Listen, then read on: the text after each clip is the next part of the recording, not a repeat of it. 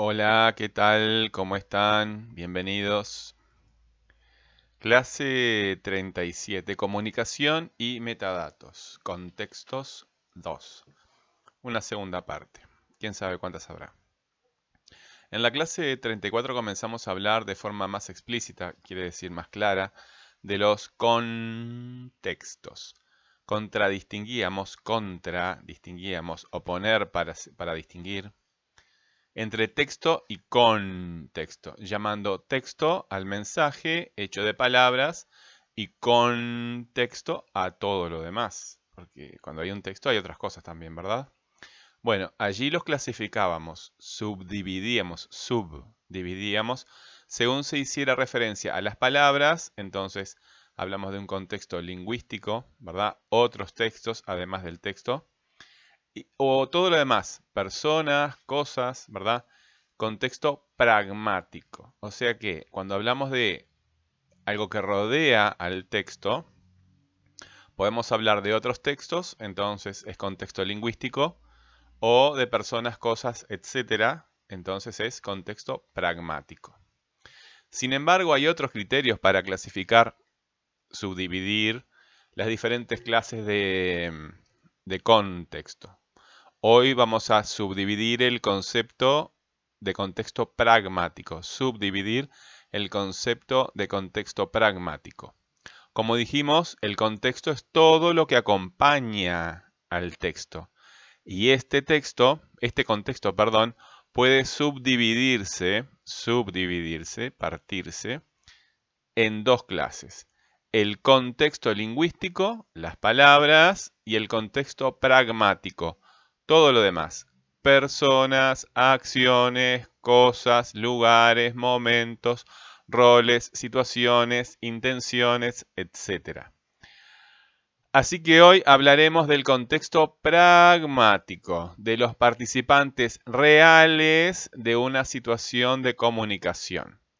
El emisor, ¿verdad? Quien emite el mensaje, el receptor, quien recepciona realmente el mensaje y el referente, el objeto real de la comunicación. Aquí los sujetos operatorios son el emisor, porque opera una, emisión, ¿verdad? Y el receptor, porque eh, opera, es participante de la comunicación también. Bueno, contradistinguíamos entre emisor y enunciador, porque emisor es la persona física o jurídica, una empresa es una persona jurídica, ¿verdad? Eh, no es una persona física, aunque hay personas físicas que trabajan allí.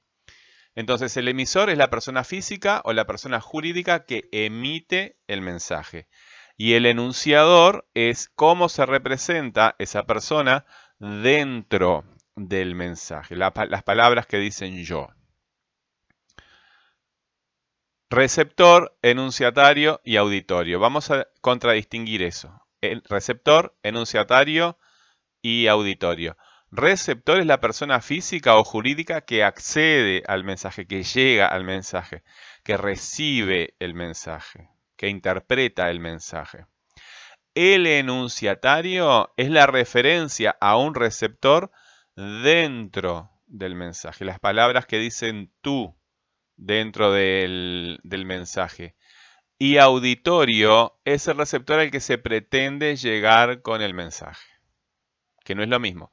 Porque el receptor se puede estar hablando una persona adentro, pero pretenderse que se llegue a otra, o, este, o que el receptor eh, sea una persona que no se pensó. ¿Verdad? El receptor es una persona real, entonces, como el emisor la persona que realmente emite el mensaje, la persona que realmente lo recepciona, el receptor, y finalmente eh, hay que distinguir entre referente y tema, siendo el referente el objeto material, concreto o abstracto, porque eh, mis pensamientos también son materiales, ¿verdad? Em, concreto quiere decir algo que se puede ver o tocar, y abstracto algo que solamente se puede pensar. A eso que me refiero cuando eh, estoy en una situación de comunicación es el referente. Y tema, porque referente y tema no son lo mismo, es cómo se representa ese referente dentro del mensaje. Son las palabras que, que lo representan, que lo nombran, ¿verdad? dentro del mensaje. Si yo ahora estoy hablando de la comunicación, el tema es la palabra comunicación, pero el referente es la comunicación misma. Como hemos dicho, hoy nos interesan los componentes pragmáticos entonces de la comunicación. Pragmático es decir las cosas reales, de las acciones del mundo. Aunque las, palabras también son acciones, hacemos una separación forzada, una separación artificial. se entiende, ¿verdad? Eh, los componentes pragmáticos de la comunicación, los más elementales son emisor, receptor y referente, ¿verdad? Bueno, muy bien. Metadatos de contexto. Habíamos dicho que los metadatos son informaciones sobre el texto, eh, información que me habla del texto o información que me habla del contexto. No es la información que me transmite el texto, ¿verdad? Metadatos se refiere a eh, información que me ayuda a encontrar, manipular, etcétera, eh, describir al texto. Metadatos de contexto. Entonces, este emisor, receptor y referente pueden estar en el mismo lugar, ¿verdad? Al mismo momento y coincidir en el lugar, pero no en el momento. O coincidir en el momento, pero no en el lugar, como cuando hablamos por teléfono, por ejemplo. O no coincidir nunca en absoluto. Vamos a ver cuatro ejemplos. En el primero dice, ¿ves esta casa? Pasé mi niñez allí. Cuando digo ves esta casa, la casa está ahí, ¿verdad? Con la persona a la que le digo eso.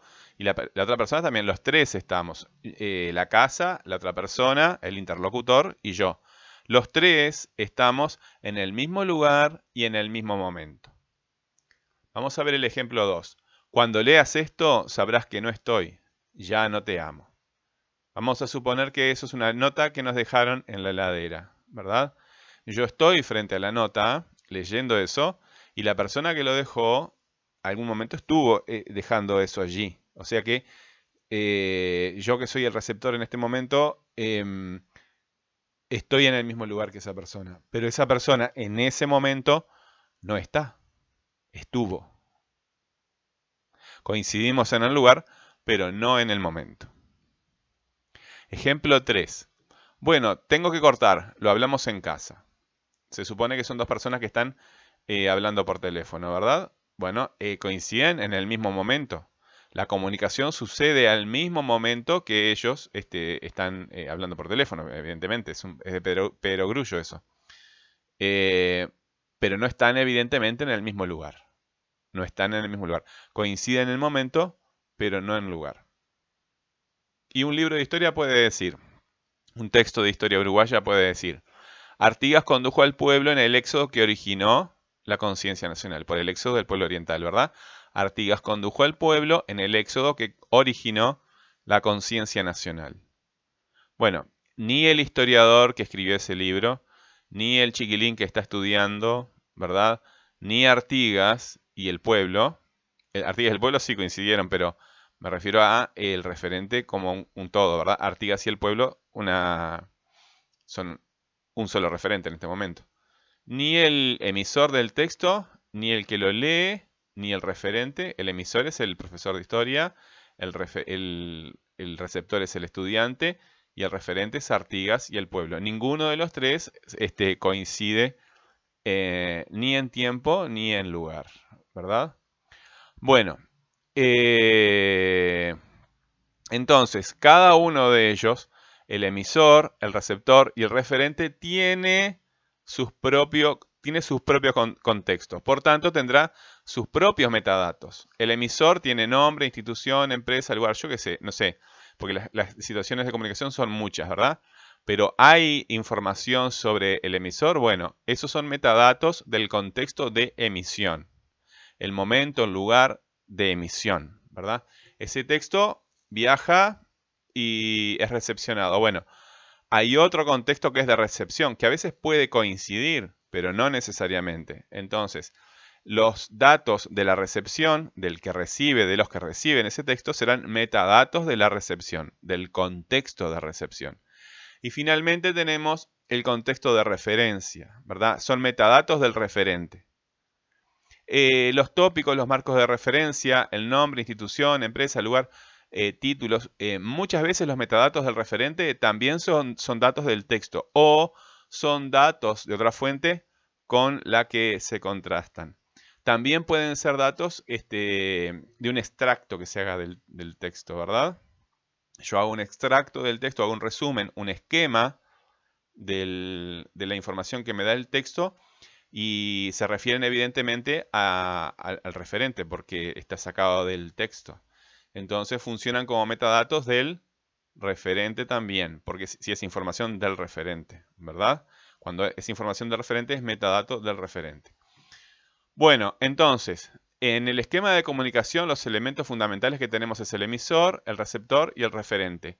Cada uno de ellos puede estar o no en el mismo lugar y, momento que los demás. Pero esa posibilidad de estar en lugares y momentos diferentes implica que haya contextos diferentes. Por tanto, tenemos un contexto del emisor, un contexto del receptor y un contexto del referente.